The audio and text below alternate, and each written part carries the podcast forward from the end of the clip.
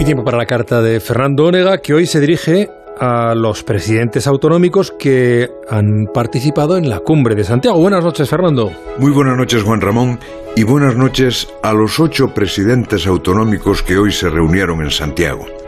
El 62% del territorio nacional, se dice pronto, la cuarta parte de la población nacional, eso sí que refleja la España vaciada, despoblada, abandonada y encima envejecida.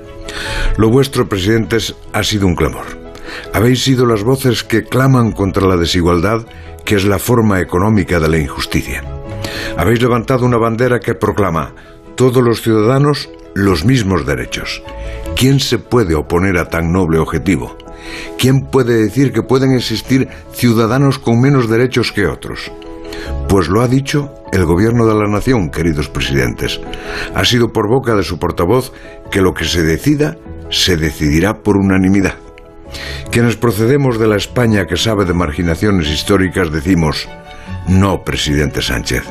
Usted, como socialista, debería ponerse al frente de quienes más necesitan, de esos ancianos de la montaña, ahora mismo cercados por la nieve y no pueden ni ponerse enfermos, de esos niños que tienen que recorrer kilómetros para ir a la escuela, de los pueblos que se han quedado sin un triste cajero automático, sin médico, sin farmacéutico, sin maestro.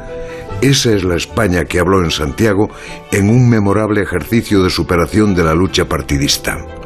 No la deje pendiente, señor Sánchez, de lo que diga Arnaldo Otegui y Gabriel Rufián. Y ustedes, presidentes, no decaigan. Hoy han inaugurado un camino de consenso. Van a luchar contra los elementos que son los votos, y los votos, dijo Revilla, están donde vive mucha gente. Pero si se olvida a esos españoles del abandono, habremos renunciado a la igualdad. No cedan, presidentes. Son la España minoritaria, pero la España que también tiene un derecho sagrado, el derecho a vivir con dignidad. La brújula.